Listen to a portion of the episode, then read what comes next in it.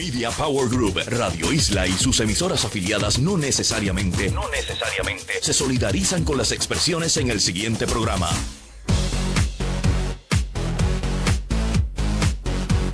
Buenas noches y bienvenidos a En Vivo y Online.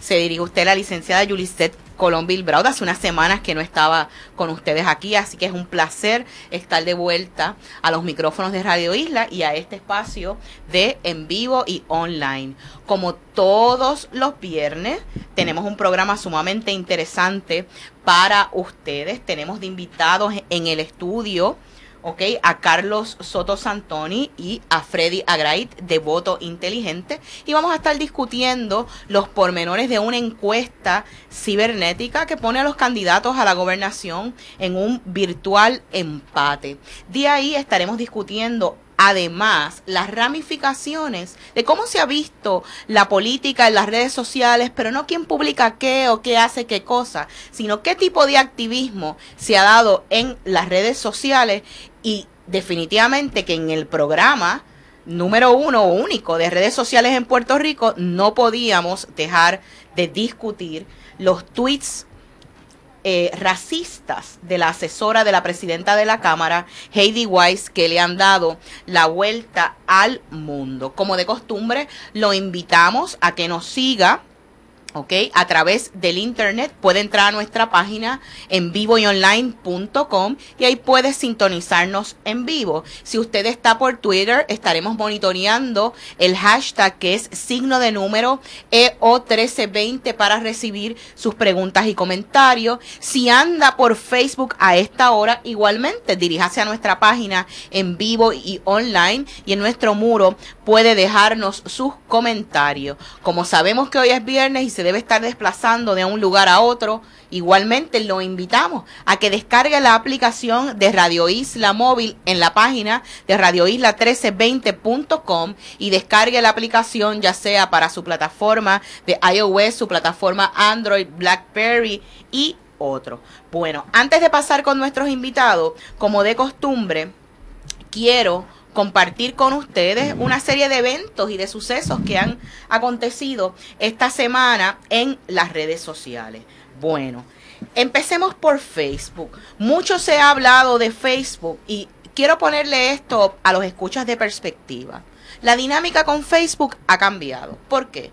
Porque Facebook se ha convertido en una compañía que ahora participa del mercado de la bolsa de valores, es decir, usted podría, en teoría, comprar acciones para Facebook. Pues por ende, lo que a usted le parece que es un juego, lo que mucha gente se queja, que es una pérdida de tiempo, ¿ok? Se ha vuelto una compañía de importancia tal y que genera beneficios al punto de que está disponible en la bolsa de valores. Eso ha hecho que se revisite el portal y cómo funciona y que se mire los números de la gente que está dentro de Facebook.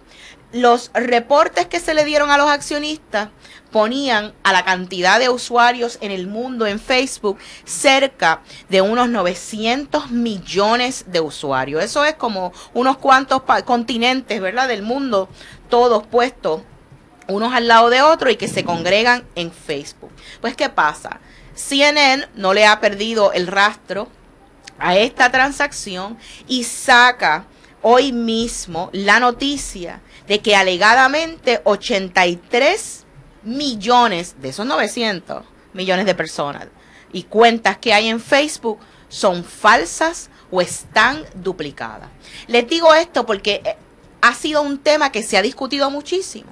A mí me pasa con una diversidad de clientes, tan pronto vamos a hablar del área de las redes sociales y queremos entender el valor que tiene la cantidad de personas que puedan haber en las redes y que va directo a lo que vamos a discutir con relación a esta encuesta en cuanto a la validez de las mismas y, la, y, y qué puede aportar o no en las redes sociales, es el hecho de que son cuentas únicas. ¿Están duplicadas o no están duplicadas? Pues mire, lo cierto es que lo están. Y pues si usted se pone a medir 83 millones de 900 millones, aunque es una cantidad considerable, vístola en su totalidad, pues Facebook obviamente tomó la noticia con pinzas y dijo que eso era una cantidad reducida.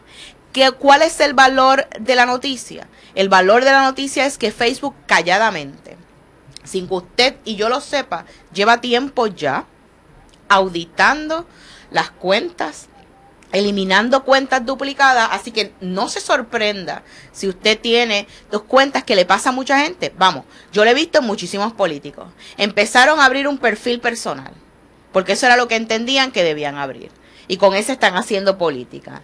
Llegaron a las limitaciones que tenía el perfil personal de 5.000 personas y entonces tienen dos y tres fanpages abiertos o hasta otros perfiles con otros nombres, ¿no? Así que si esas cuentas empiezan a desaparecer, pues ya usted sabe específicamente por qué, échele la culpa a un inversionista que quiere saber específicamente dónde ha puesto su dinero. Y como usted debe saber ya, Radio Isla es auspiciador de nuestros atletas en el Comité Olímpico de Puerto Rico, como usted sabe, a menos que se haya caído usted del mundo y haya venido directo de la luna, son las Olimpiadas en Londres y estamos todos bien emocionados y hoy tuvimos la, la dicha y sé que madrugamos muchos puertorriqueños para ver a nuestro Javier Coulson hacer uno de sus fogueos en camino a lo que esperamos sea una medalla de oro. Pero las Olimpiadas, lejos de ser el espectáculo más grande, no de verdadera proeza deportiva,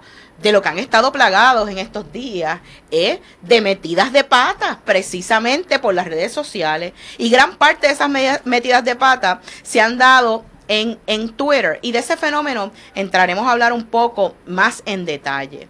Fíjese, estas son las cosas que han propiciado atletas y personalidades tuiteando sus opiniones, ¿verdad? Cerca del evento o colocación de las Olimpiadas. Fíjese, eh, un nadador británico que se llama eh, Tom Daly acababa de perder, ¿no? Una, una carrera y alguien, pues para molestarlo, le escribió y le dijo, quiero que sepas que, que, has defraudado a tu padre, ¿ok? Espero que lo sepas. Y él, al recibir un mensaje como ese y pues cerca de la fecha en que acababa de perder la carrera, le dice que escribe el frustrado, dice, después de yo haberles dado mi todo, ustedes idiotas me envían cosas como esta. Pues ya usted sabe que nuestro querido Tom ha sido suspendido del equipo por un comentario como ese en medio del fogueo olímpico.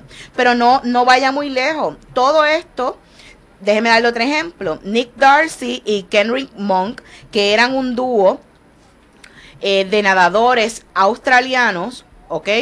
Eh, los mandaron igualmente para sus casas luego que después de un evento olímpico se pusieran a postear fotos directamente a sus redes sociales.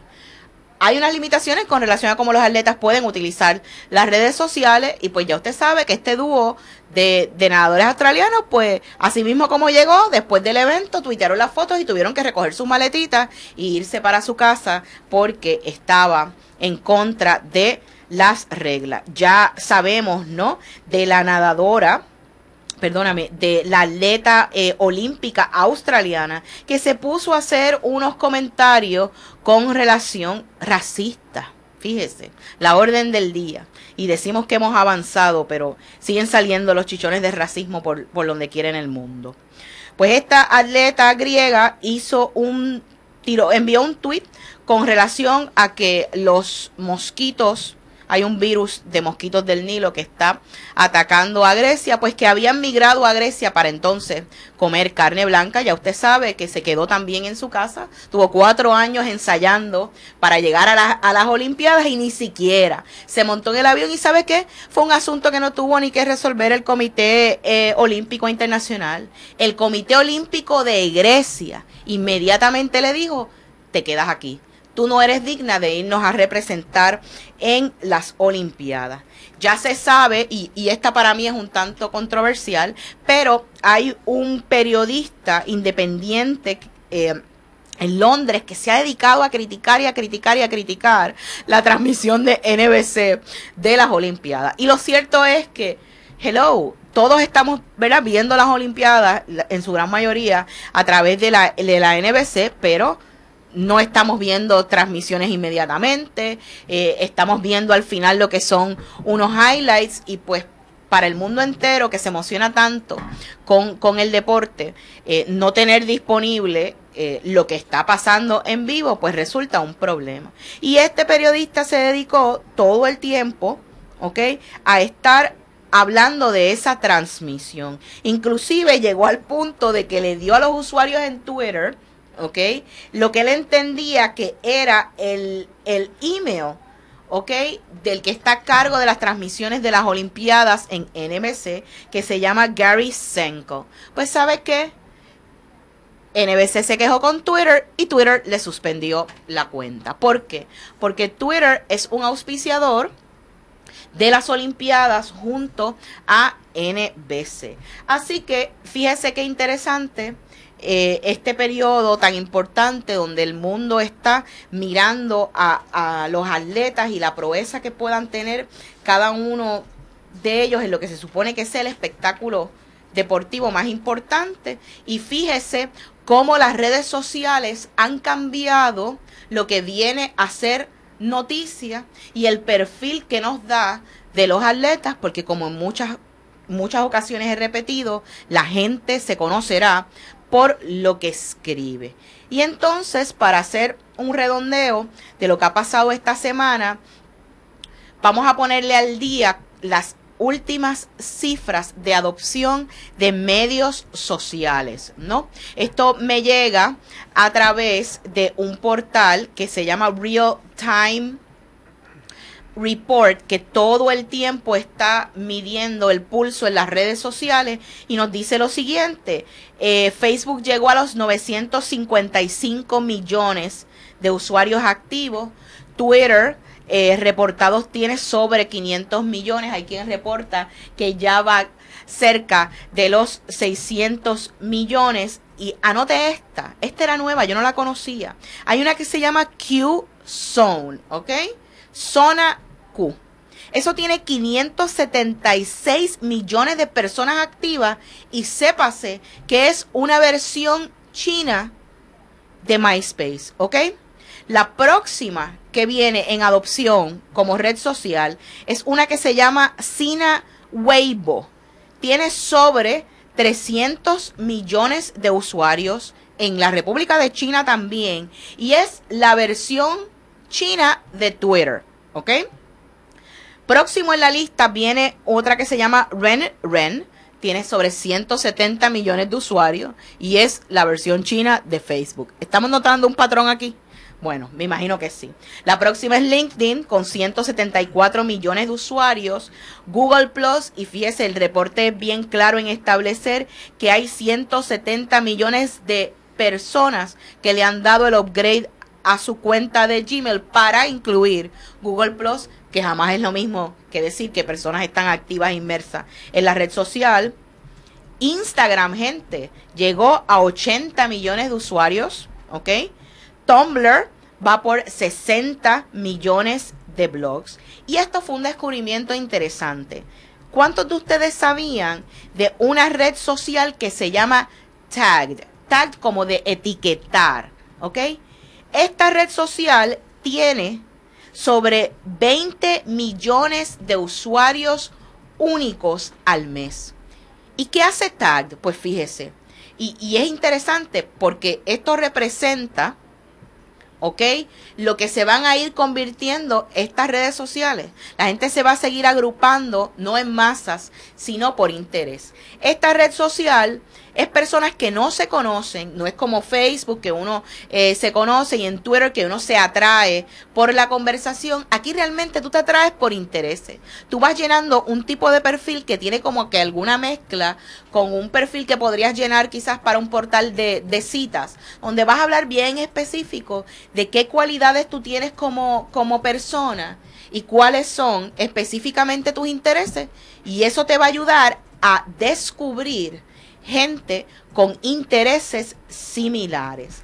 Me dice Seda que nos toca la pausa. Al regreso continuamos aquí y le damos la bienvenida a nuestros invitados en en vivo y online. No se vaya nadie, por favor.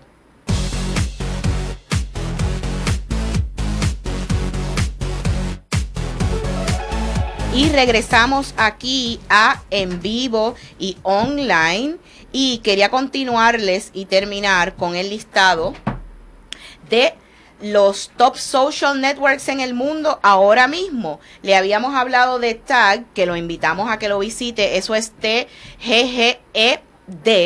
¿ok? Que es esa red social que está uniendo a las personas que no se conocen por intereses. Y hace algo bien chévere. Y es que esto que hace, que hace Facebook de decirte, eh, te sugerimos a fulano porque es amigo de Sutano y de Mengano, ellos lo incorporan para que usted descubra y conozca gente nueva. Foursquare ya va por 20 millones de usuarios, Pinterest tiene 11 millones de usuarios registrados, Posteros tiene 3.9 millones de miembros. Y sin más preámbulos, déjenme darle la bienvenida a Carlos Sotoro y a Freddy Garit de Voto Inteligente. Buenas noches. Buenas noches y gracias por la invitación. Muy buenas noches a todos. Gracias por estar aquí y como siempre a nuestro panel, Ginesa García. Saludos, buenas noches. Y James Lynn. Saludos a todos. Bueno muchachos, antes que nada y antes de entrar en detalle, díganle brevemente a la gente qué ha sido el proyecto de voto inteligente. Bueno, en términos de la historia de voto inteligente, vamos a dejar a Freddy que, que comience con la historia de voto inteligente allá para el 2007. Sí, eh, eh, en el 2007 surgió la, pensamos, la necesidad de informar al elector sobre eh, el proceso democrático de una manera diferente. surge la unión de distintas personas con distintos trasfondos. Yo soy periodista, comunicador, Carlos es economista, estadístico, y se unen otras personas con eh, conocimiento en tecnología y formamos eh, una alianza o un grupo de trabajo que su misión, cuya misión es llevarle al electorado información en aquel momento como tipo directorio para que conocieran a sus candidatos.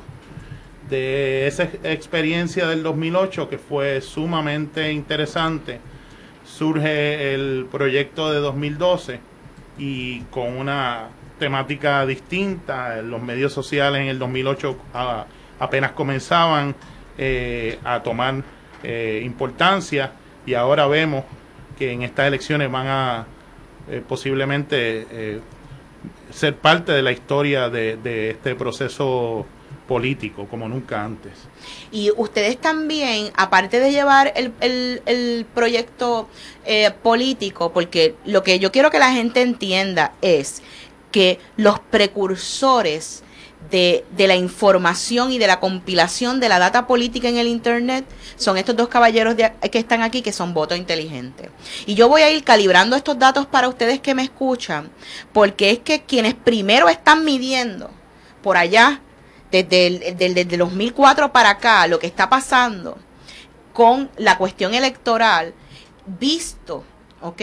Desde el Internet y haciendo un pool de gente en Internet, es este proyecto de voto inteligente. Así que, gente, ellos cuentan con esta, este bagaje y esta eh, experiencia de lo que ha ido pasando con la cuestión política. Pero colorariamente, Carlos, a través de tu firma Nexos Económicos, tú también has estado encuestando y monitoreando la realidad del uso de las redes sociales en Puerto Rico. Sí, bueno, además del proyecto político que es Voto Inteligente, hemos trabajado eh, estudios relacionados a las redes sociales y otro tipo de proyectos eh, donde utilizamos eh, el Internet y las redes como la fuente principal de información.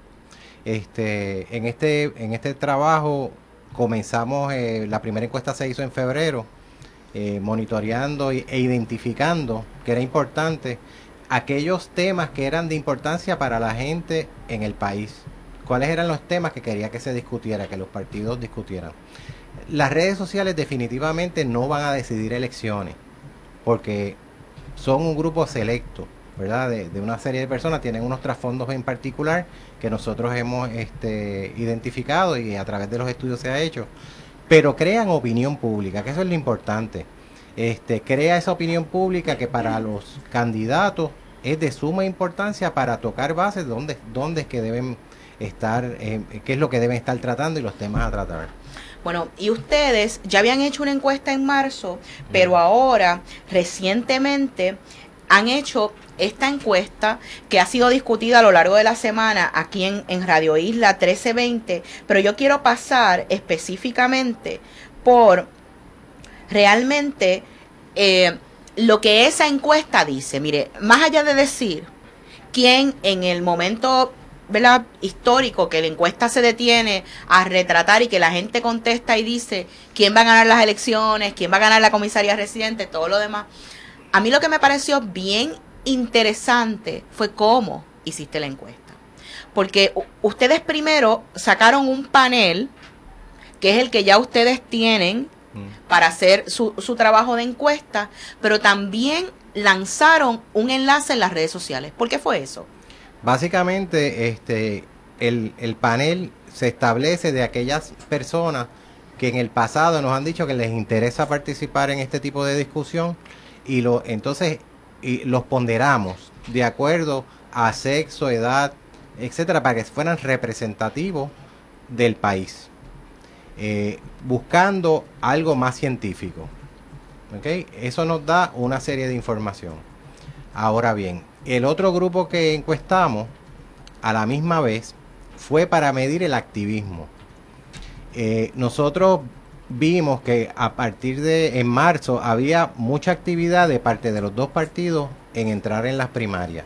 Luego de todo el acontecimiento que sucedió durante, el, durante las primarias y todos los problemas que eso causó tanto en Guaynabo como en otros municipios, se aguantó todo lo que tenía que ver con política este, partidista.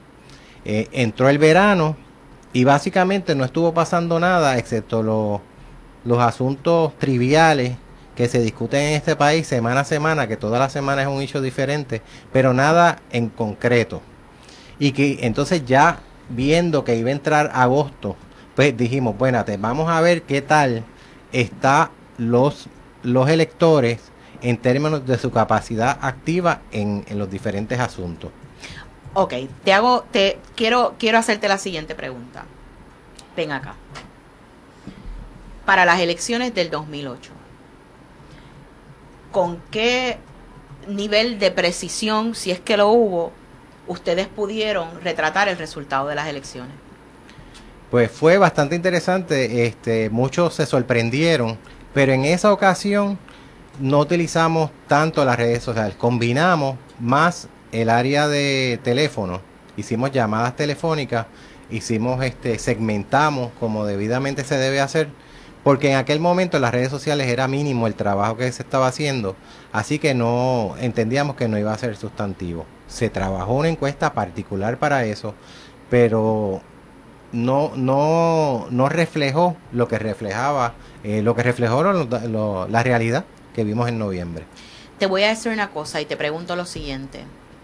Tú que has visto esto madurar, porque empezaron a trabajar el proyecto en internet, eh, porque ya veían la importancia que tenía y entonces pues en eso arrancan las redes sociales.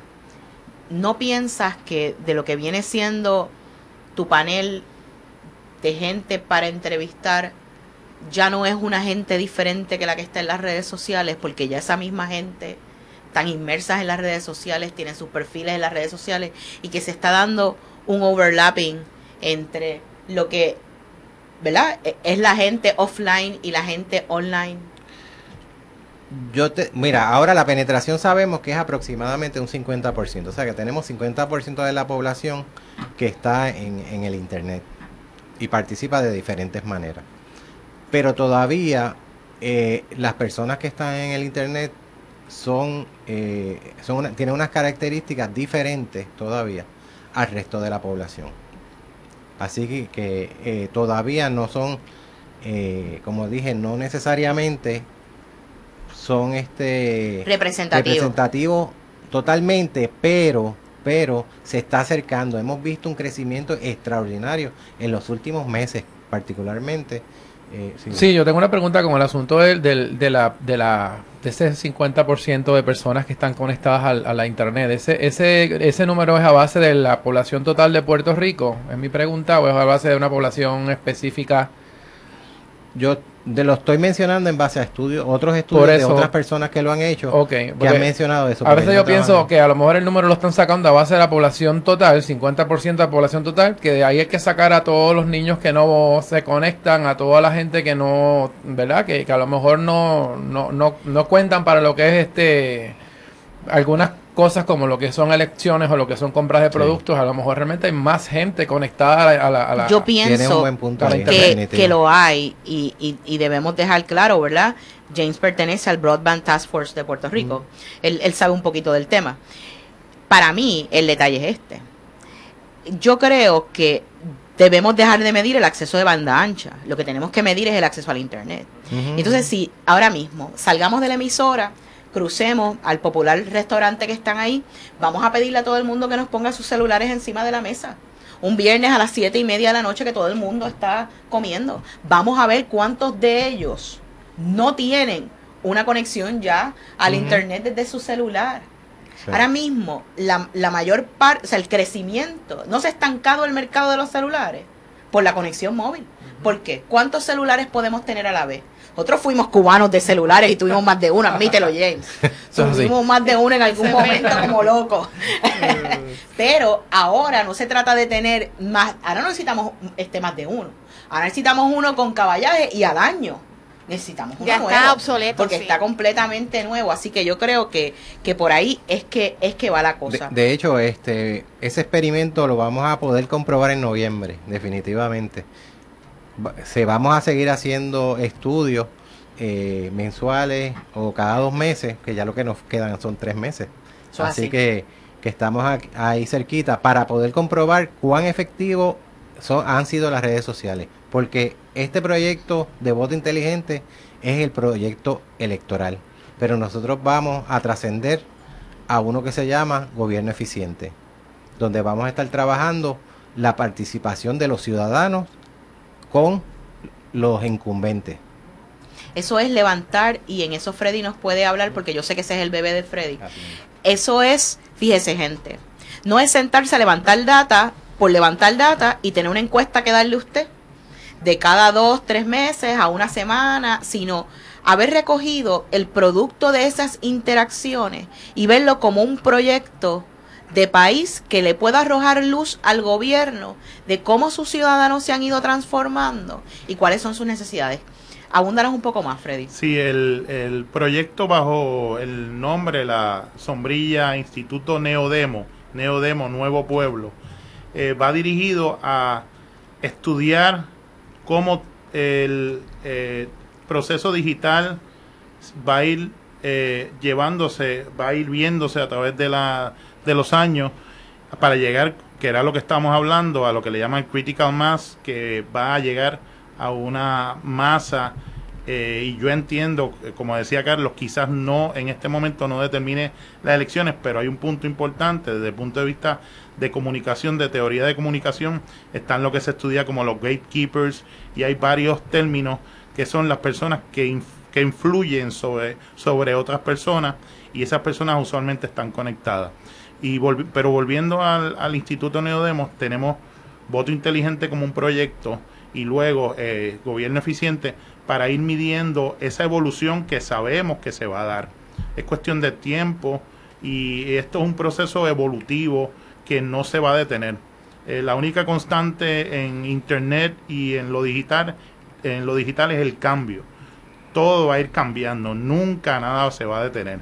Y esto lo vamos a ir viendo luego de que pasen las, elecciones, vamos a poder, poder medir cómo fue, eh, qué impacto tuvo el Internet y los medios sociales dentro de este proceso. Y eh, esa es una de las misiones. Luego de que pase, eh, pasen las elecciones, es cómo los electores y los ciudadanos se envuelven en el proceso de democracia, acercándose a los incumbentes en el sentido de que haya una comunicación mucho más ágil, que no sea cada cuatro años, sino que eh, ese incumbente vaya escuchando a sus ciudadanos y pueda entonces ir dirigiendo sus esfuerzos día a día con esa conversación, que es lo que estamos midiendo, y hacia eso vamos. Quería comentarles que hemos estado en estos últimos días reunidos con algunos directores de campaña de diferentes partidos políticos y ellos están viendo, empezando a ver esa importancia de siendo incumbentes, cómo ellos no solamente este tipo de instrumentos lo pueden utilizar para ganar unas elecciones, sino para mantenerse en contacto con los ciudadanos. Y están viendo ese beneficio ya. Fíjate, yo tengo una opinión eh, particular en cuanto a esto. Y entonces eh, me encanta porque Freddy, sepan, los escucha, Freddy y Carlos son son buenos amigos y son personas a las que yo respeto mucho y, me encanta cada vez que me dejan poder pick their brain, ¿verdad? Pero a mí me encanta porque ellos parten obviamente de, la visión estudiada y, del dato levantado. Entonces, en mi caso, yo parto de lo que es mi disciplina, de analizar con lo que yo estoy viendo en tiempo, en tiempo real. Y a mí me parece que no es que van a ser una herramienta importante en el 2016. Es que han sido una herramienta importante que nos vamos a dar cuenta cuando acaben las elecciones lo subutilizada que estaba y lo mal utilizada que estaba. Al yo ver la furia que generan ciertas cosas en las redes sociales, la trascendencia que tiene la militancia, porque fíjate, parte de lo que reflejó esa encuesta es que ustedes lanzan un enlace para que la, a través de las redes sociales, para que la gente lo conteste. Y casi 7 mil personas te contestaron en ese enlace. ¿Y saben qué? Los resultados que dio ese enlace son diametralmente opuestos a los que dio la muestra control. ¿Por qué? Porque lo movió el Partido Nuevo Progresista, que tiene una estructura digital bien puestecita, y movió a su gente para ir a mover el resultado de esa encuesta. Seda me dice que me toca la pausa otra vez. Así que no se vayan y continuamos hablando aquí de este tema muy interesante en En Vivo y Online. Y regresamos aquí a En Vivo y Online. Estamos con nuestros invitados Freddy Agraí, Carlos Soto Santoni de Voto Inteligente, como siempre nuestros panelistas Ginesa García y James Lee. Y entonces, yo les había, nos quedamos en la pausa, yo mencionándote cómo diametralmente opuesto fue el, los resultados que te dio el panel versus lo que te dio este enlace y les pregunto si comparten mi percepción de que en, en efecto hubo una movilización partidista digital para afectar los resultados de la encuesta. Totalmente, de hecho, por eso es que separamos los grupos, para evitar este que se gara el, el panel este control. Eh, así que segregamos y entonces quisimos ver esa actividad y definitivamente el Partido Nuevo Progresista tiene aceitado el motor en, en las redes sociales, cosa que no veíamos a principios de año. De hecho, yo mencioné en Fuego Cruzado que tú le diste bastante duro al principio, a, los integrantes del Partido Nuevo Progresista y te oyeron. Eh, ¿Sabes qué? Eh, yo creo que sí. Y yo he visto y no he tenido la oportunidad, yo he estado bien ocupada entre cosas de trabajo y todo lo demás, y a mí me gusta sentarme a escribir estas cosas y no he tenido la oportunidad de, de decirlo, pero el, el detalle está que se mueven con una agilidad increíble, mueven gente, controlan inmediatamente, o sea, están tan y tan aceitados que sale cualquier cosa de acá de la oposición y ellos están ready y listos. Entonces, lo que el trabajo que hacen diariamente, porque yo quiero que tú sepas que uno tiene que estar suscrito a los boletines de esta gente. O sea, alerta progresista es un trabajo brutal, porque tú sabes lo que es, que ya ellos empiezan por la mañana a diseminar su mensaje, ¿ok? A distribuir su mensaje y no pasa mucho tiempo en los correos electrónicos de todo el que esté en ese listado, que están todos los talking points para que su gente siga y se mueva. Entonces, fíjate qué interesante la, la sofisticación que ellos han cogido a la hora de mover un mensaje. Y yo lo que pienso es que, y aquí estoy yo extrapolando lo que parece ser la gimnasia y la magnesia, y admitiendo que no, no es mi campo, pero si articulan o sea, el PNP está haciendo lo mejor que sabía hacer, que es organizar a sus huestes y moverlas. Y me parece que en lo que aparenta ser virtuales empates entre los dos candidatos, eso puede ser un factor decisivo.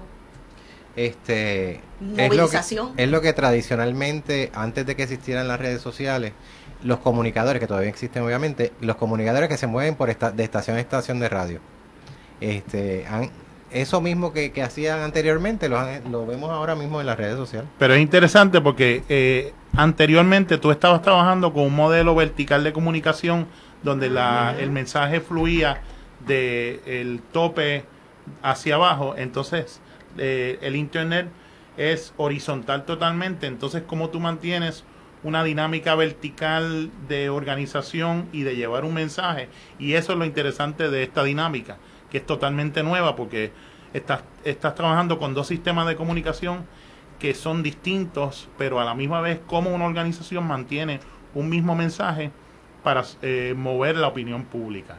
sigue bajando, eh, esto es lo interesante, Freddy, sigue bajando vertical, pero ellos han logrado aceitar una máquina que corre horizontal, con lo que ellos bajan vertical. Exactamente. O sea, porque es increíble, el mensaje viene customizado. Sí. Y entonces hay, hay algunos que tú sabes quiénes son, pero hay otros que, porque es que hay dos tonalidades, o sea, hay diferentes tonalidades del comunicador. Está el que es rajatabla, que se llama, qué sé yo, que está 251.com. Y está el señor tal, la fulana tal, que los comentarios que hacen son, ¿verdad? No parecen ni partidistas, vamos, parecen lógicos y, y razonables y entre esa mezcla es que yo los veo eh, dominando la conversación.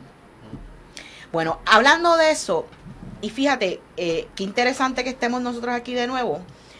Ya nosotros estuvimos en un panel del Social Media Club hablando de un tema como este.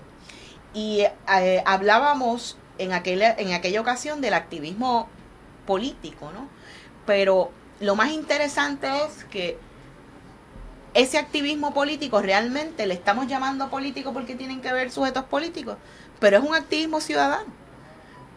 Ahora mismo, esta semana, la principal asesora de la presidenta de la Cámara, Heidi Weiss, lanzó hace un tiempo atrás unos tweets eh, con cargado mensaje racista contra la cuenta de Barack Obama haciendo referencia a Michelle Obama y en una ocasión anterior que para mí está peor, el que reseñaron en los medios está light en comparación con el que hizo en el mes de junio donde Barack Obama hablaba de que de que eh, vinieran a cenar con él en, alguna especie de iniciativa política que estaba haciendo y ella viene y contesta eh, como que guácala me dan ganas de vomitar. ¿Quién quiere sentarse con un hombre así? Vete para Kenia y, y cosas como esas. Y hemos visto cómo la indignación de los usuarios hicieron que este issue trascienda al punto de que lo han reportado en Londres, en India, en Estados Unidos. Hay un congresista que ya le ha escrito al presidente Barack Obama con relación a esto y para no dejar de haber expresiones, ayer Ricky Martin a través de su cuenta de Twitter igualmente repudió estas expresiones. ¿Por qué pasan esas cosas, Freddy? ¿Cuál es el cambio en la gente que, que hace estas cosas posibles? Fíjate, es interesante porque porque todo basa todo está basado en la en, lo humano. Es una tertulia digital. Eh, es el ciudadano viendo a través de la ventana de su computadora, de su celular, eh, lo que está pasando en el mundo, reaccionando, pero antes eso se llevaba a cabo en la plaza, se llevaba a cabo en la barbería, eh, se llevaba a cabo en el ambiente de trabajo y ahora se está llevando a cabo eh, a través de los medios digitales, pero es una es una actividad humana que se está que está yendo más allá de lo físico de dos personas hablando y es el activismo eh, ciudadano. Esto comenzó en los tiempos de Aristóteles, donde la gente en la plaza hablaba, comu se comunicaba, escuchaba a sus candidatos. Es lo mismo, pero ahora no hay limitación de, de tiempo y espacio. Fíjate, a mí me está, eh, no deja de fascinarme y aquí me gustaría eh, escuchar a, James y a Ginesa, porque fíjense, ¿cuánto más le vamos a decir? O sea, ¿quién no sabe que lo que, lo que publicas en una cuenta pública va a ser público? ¿Sabes? ¿Qué les pasa? ya pasamos esa etapa de, de, la ingenuidad ya en el 2008 que no sabíamos si al darle post o al darle send qué pasaba. Pero hello, Van cuatro años. Si está pública y le diste send, y aunque esté privada, hello, mira lo que le pasó a la esposa de Jerome Garfer. No hay una expectativa real de privacidad. ¿Qué nos posee de pararnos con un celular, siendo las personas que somos, teniendo las posiciones que tenemos? Mira ahora mismo toda esta, esta claque de, de atletas este, olímpicos y personalidades de enviar ese tweet, de pasar esa foto, de publicar ese estatus. Yo creo que todavía hay, mucha ignorancia en realidad en cómo funciona el sistema. Yo puedo pensar que esta gente que hace eso se creen que solamente sus amistades lo están viendo, que solamente los que tengo como followers o los que yo estoy siguiendo son los que ven lo que yo tuiteo, lo que yo, eh, ¿verdad? ¿Qué sé yo? Lo que estoy poniendo ahí. Eh, y de lo más ingenuamente tienen su, lo que piensan, o sea, como que no, no lo miden dos veces antes de, de, postear cualquier cosa, o, simplemente hay gente que piensa que son intocables y que, y que pueden hacer lo que quieran, no sé, de verdad no, yo pienso mucho lo que voy a, lo que voy a escribir para que no se malinterprete nada de lo que yo pongo, por ejemplo, en Twitter, o sea, yo a veces puedo escribir algo que el que no me conoce, eh, no, pues va a tener problemas entonces entendiendo lo que yo dije y lo puede malentender. Y yo creo que esa es una de las cosas que, que todo el que tiene cuenta de este tipo en redes sociales tiene que medir antes de, hablar. Al regreso de la pausa, Ginesa nos va a dar su opinión y a usted que nos está escuchando por la vía telefónica, usted que está en Facebook, que está en Twitter con el hashtag EO1320, la pregunta es la siguiente. ¿Usted cree que Heidi Weiss no sabía las consecuencias de sus tweets racistas? Queremos escuchar lo que nos tenga que decir. Regresamos en breve. Y regresamos aquí a en vivo y online. La pregunta que le lanzamos a nuestros escuchas y a aquellos que están conectados con nosotros en las redes sociales es si ustedes creen que Heidi Weiss no sabía de las consecuencias de que podían tener sus tweets. ¿Qué opinión te merece, Ginesa? Pues definitivamente que ella eh, tiene un desconocimiento total de cómo se, se utilizan las redes sociales. Este es como estábamos discutiendo, estaba diciendo James hace un rato y, tú misma, Yuliset, este, parte es ignorancia, pero si llevamos ya mucho tiempo diciéndolo, repitiéndolo. Este, esto trasciende, la gente se cree que esto se queda en Puerto Rico. Gente, esto lo ha recogido, este, estos comentarios han ido hasta Holanda, eh, la India, en Estados Unidos. O sea, si usted cree, ¿verdad? Si ella pensó, Heidi Weiss pensó que podía borrar ese mensaje, mire, hoy día los usuarios de las redes sociales están tan aguzados, como dicen en el campo, Usted deja un tweet 5 segundos y en 3 segundos se le saca un screenshot. O sea, no puede ser tan ingenuo. No se puede ser tan ingenuo en pensar que, ay, ahora me llovieron un montón de personas en repudio a mi mensaje, pues lo voy a borrar y ahí se quedó todo. Ya vemos que no, ya vemos que no. tiene que haber una madurez en el uso de las redes sociales. Bueno, yo personalmente soy del criterio que las cosas se toman de quien vienen. Y analizando este caso en particular, yo, yo pienso que, que esta señora eh, piensa, como dicen sus palabras, eh, no piensa nada distinto porque no había ningún tipo de mecanismo de coerción ni nada. Ella está teniendo un momento íntimo con su celular, con su BlackBerry, porque fue a través de su BlackBerry. Con su BlackBerry no hay nadie, no hay nadie que lo esté influyendo y no hay nadie que me diga que eso no es lo que ella verdaderamente piensa. Que si pensó en las consecuencias, pues claro que no, porque para ella no hay consecuencias. Yo quiero que, que, que vayamos a levantar qué es lo que está diciendo la gente a través de las redes sociales. Sé que tenemos una llamada, ya mismito vamos a entrar a cogerla. Tú sabes que quería añadir una cosa bien rapidito, este, Yuliset. Eh, eh, el punto de esto es que, vuelvo y repito, o sea, se creen que borrando el mensaje esto no va, no va a llegar a, a, otras consecuencias y de verdad que aquí, miren, este timeline está a millón. Yo no sé ni por dónde empezar porque realmente hay muchos, muchos, muchos mensajes. Vamos a ir leyéndolos poco a poco.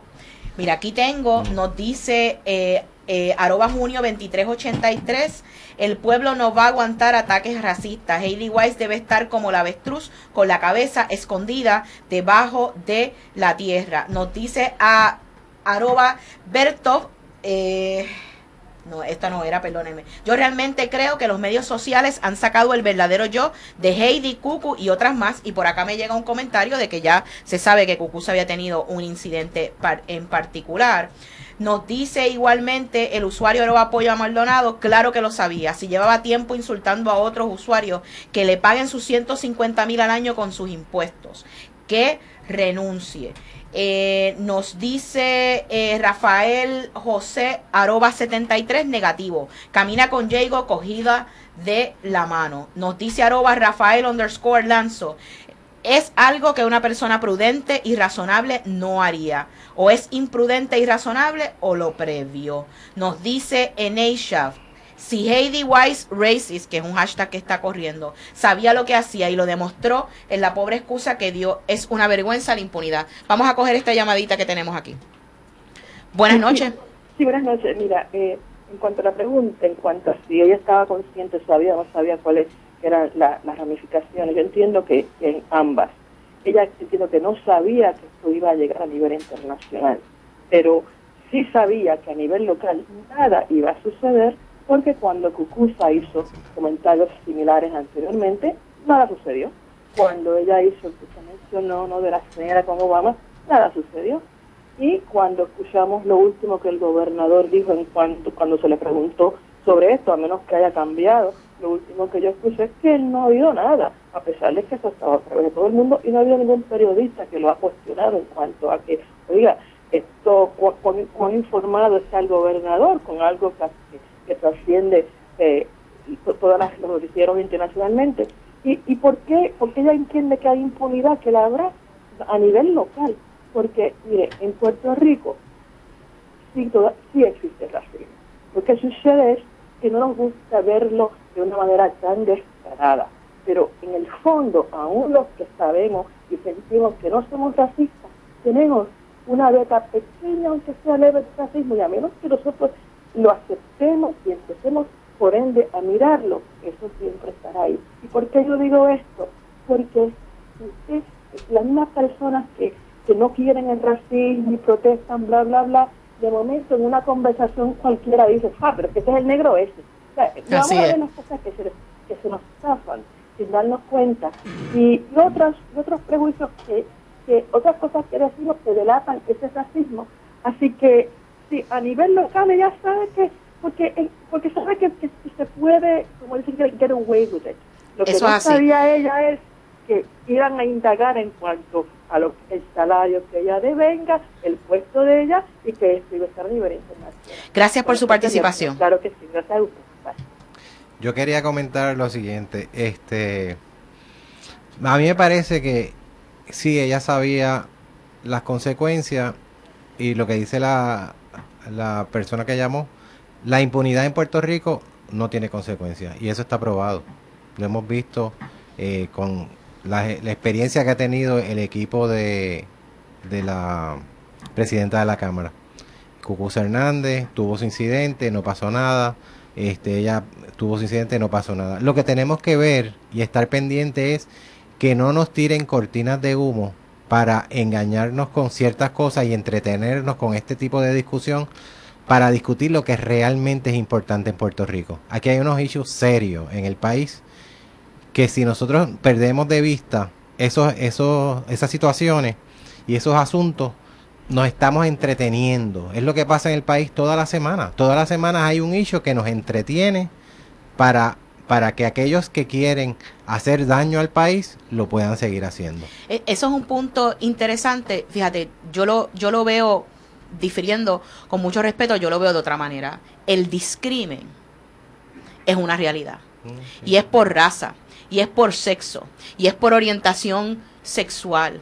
Y la realidad es que esa es la excusa que dan ellos para no afrontar consecuencias y expresiones de esta manera. ¿Puede ser la excusa que sale el PNP y dice esta semana? No, porque la prensa le está dando importancia tanto a esto cuando hay issues más serios.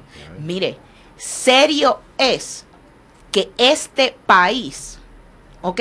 No se haya levantado porque, fíjese, yo tengo una pregunta para usted. ¿Y la abuela suya? ¿Dónde está? ¿Cómo es que nosotros seguimos permitiendo que nos sigan atropellando con el dinero que los que trabajamos le damos al erario público. Oye, esa gente en Twitter que se indignó, que sigue ahí dándole a lo de Heidi Weiss, es mi esperanza del resto del país, porque nosotros no podemos seguir permitiendo. Mire, ¿sabe qué? Necesitamos una conquista pequeña, porque ¿sabe qué? Las más grandes se nos fueron de control. Ahora mismo, en Estados Unidos, no hace rato estuviese despedida. ¿Y por qué sigue en Puerto Rico?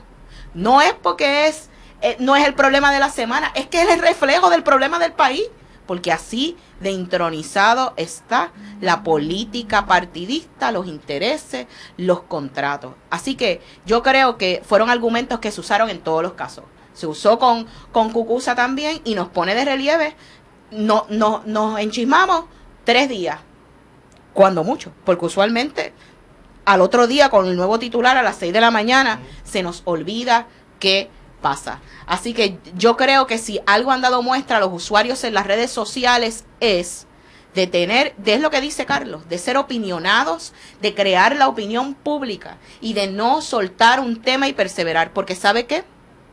Las redes sociales son una palestra pública individual. Nadie controla lo que usted dice, nadie lo manda a callar. Nadie le dice, te voy a hacer esto, aquello y lo otro porque funcionan 24/7 y usted decide por el contrario. Alguien lo empieza a fustigar, usted lo bloquea y sigue haciendo lo que usted quiere hacer. Así que yo creo que son mecanismos que van a articular. Si han tumbado gobierno, Freddy. Así mismo es. La historia es interesante porque demuestra que eh, no hacía falta internet para que sucediera lo que sucedió en los países árabes eh, porque anteriormente el mundo, la historia ha visto revoluciones y no había ese tipo de comunicación.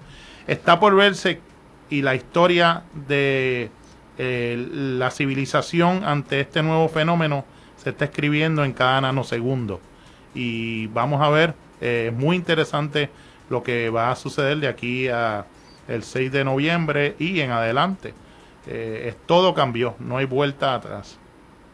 Bueno, ya no nos queda tiempo para más. El programa ha estado interesantísimo. Yo les prometo que vamos a volver a tener este tipo de tertulias con Carlos, con Freddy. Quiero agradecerles el que, el que estén aquí y que ya usted ve, las redes sociales no es meramente una herramienta para mercadeo, no es una cuestión de diversión, sino que es un reflejo del pulso de la sociedad y a su vez, interesantemente, dice tantas cosas de nosotros como seres humanos. Así que siempre agradeciéndole su sintonía, nos vemos el próximo viernes. Buenas noches a todos. Buenas, noches. Buenas noches.